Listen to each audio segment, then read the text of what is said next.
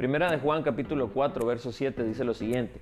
Amados, amémonos unos a otros, porque el amor es de Dios. Todo aquel que ama es nacido de Dios y conoce a Dios.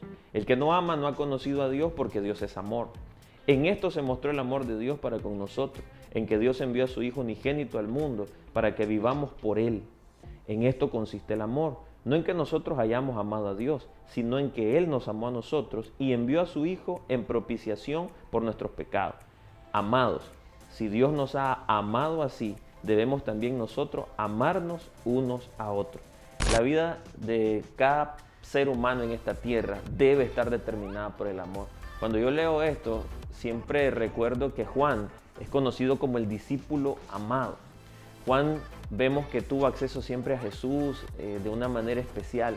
Él se recostaba en el pecho del maestro y ahora él nos escribe acerca del amor y en realidad no podemos impartir lo que no tenemos. Y el Señor nos manda a que amemos no como una imposición, sino como la esencia de quienes somos. El nacer de nuevo hace que nosotros podamos experimentar ese amor. Así que en este día, ¿por qué no olvidamos un poco de la rutina? Y, a veces nosotros decimos, bueno, las personas a mi alrededor saben que yo las amo, yo se los demuestro con acciones. Pero es importante revisar que esas acciones siempre estén motivadas por el amor perfecto que es Dios. Así que yo quiero decirte que este día vos podás iniciarlo buscando la forma de amar a alguien. En esto consiste toda nuestra vida, en esto se resume la voluntad de Dios. El hablar de amor es hablar de vida, hablar de amor es hablar de perdón, hablar de amor es hablar de sacrificio. Y Dios, la medida de su amor es que entregó a Jesucristo.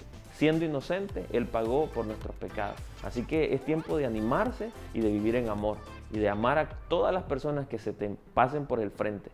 Amar sin condiciones. Que el Señor te bendiga.